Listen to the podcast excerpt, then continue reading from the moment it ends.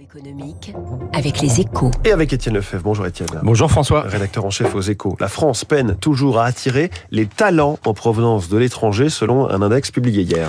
Oui François, on parle beaucoup de l'attractivité retrouvée de l'Hexagone et c'est vrai que les réformes engagées depuis 2017 ont changé la vision des entreprises sur la France qui est devenue le pays européen qui attire le plus d'investissements étrangers devant l'Allemagne et devant le Royaume-Uni. Mais dans la guerre que se livrent les États pour attirer les talents, les résultats sont moins flatteur. La France fait du surplace à la 19e place dans l'index mondial publié hier par l'INSEAD.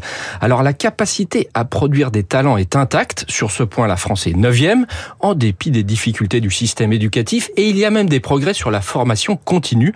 Mais le problème reste d'attirer des talents de l'étranger avec une piètre 25e place pour l'Hexagone. Sur ce point, la France est devancée par ses voisins et se situe encore plus loin des pays scandinaves, tous dans le top 10.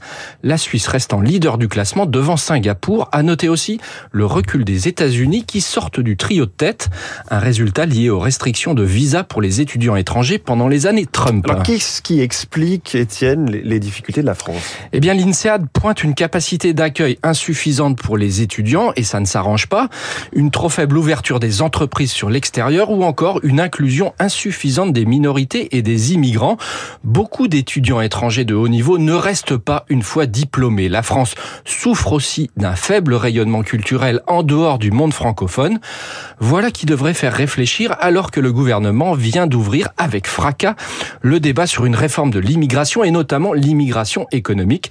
Sur ce point, il n'y a jamais eu de stratégie ambitieuse et assumée. Il y a bien un passeport talent depuis 2016, un titre de séjour dédié à ceux qui ont des compétences, mais il reste trop peu utilisé.